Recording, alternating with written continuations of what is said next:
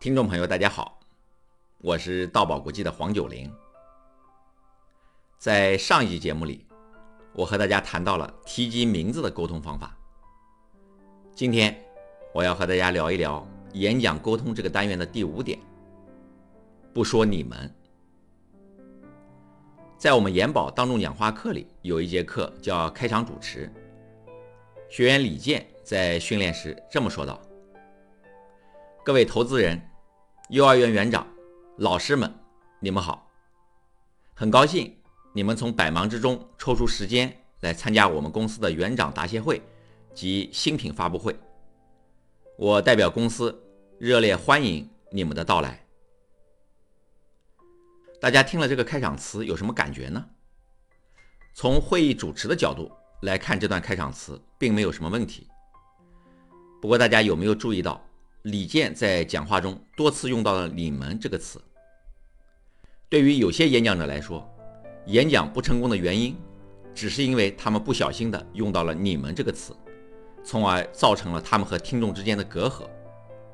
用“你们”，除了把自己排除在听众这个群体之外，还会给人一种居高临下、话语生硬的印象。因此，除非是职位特别高的领导对下属讲话。一般情况下，在演讲中要尽量避免使用“你们”这个词。所以我当时建议李健把“你们”这个词用“各位”或“大家”来代替，变成“各位投资人、幼儿园园长、老师们，大家好！很高兴各位能从百忙之中抽出时间来参加我们公司的园长答谢会及新品发布会。我代表公司。热烈欢迎大家的到来。用各位或大家来代替你们，大家有没有感觉到这样就亲切和平和很多呢？对于想表达“你们”这个词的意思，有一种方法就是用“你”来代替。比如说，你们想过这个问题吗？就可以说成“你想过这个问题吗？”就好像是专心致志的在和听众谈话。卡耐基说：“这样做会使听众的注意力增加一倍的。”有一位化学家在演讲中谈到硫酸，他是这样说的：“硫酸和我们日常生活中很多方面都有关系。如果没有硫酸，你的汽车将无法行驶，你必须像古时候那样骑马或驾驶马车，因为在提炼柴油及汽油时，必须广泛应用到硫酸。”不管是照亮你办公室的电灯，或是照亮你餐桌的灯光，或是在夜晚引导你上床的小灯，如果没有硫酸，这一切将成为不可能。你早上起床后，转开水龙头放洗澡水，你转的是一种镍质水龙头，在其制造过程中也少不了要使用硫酸。在制造你的搪瓷浴缸时，也要用到硫酸。你使用的肥皂，也可能是用油脂加上硫酸处理而成的。你的毛巾在还没有和你打交道之前，它就已经和硫酸打过交道了。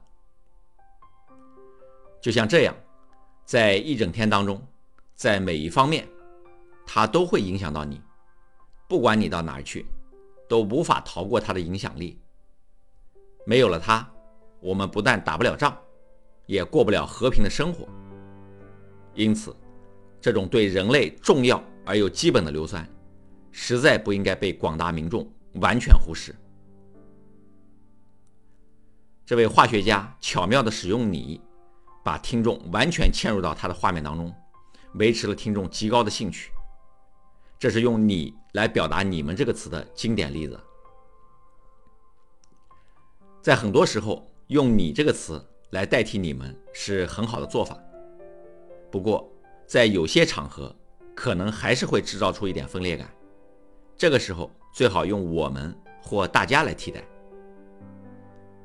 比如，你想表达这样一句话：当你从电视上看到国家领导人出访受到热烈欢迎的场面，你想过使领馆工作人员在幕后都做了哪些努力呢？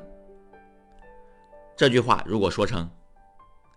当我们从电视上看到国家领导人出访受到热烈欢迎的场面，大家想过使领馆工作人员在幕后都做了哪些努力呢？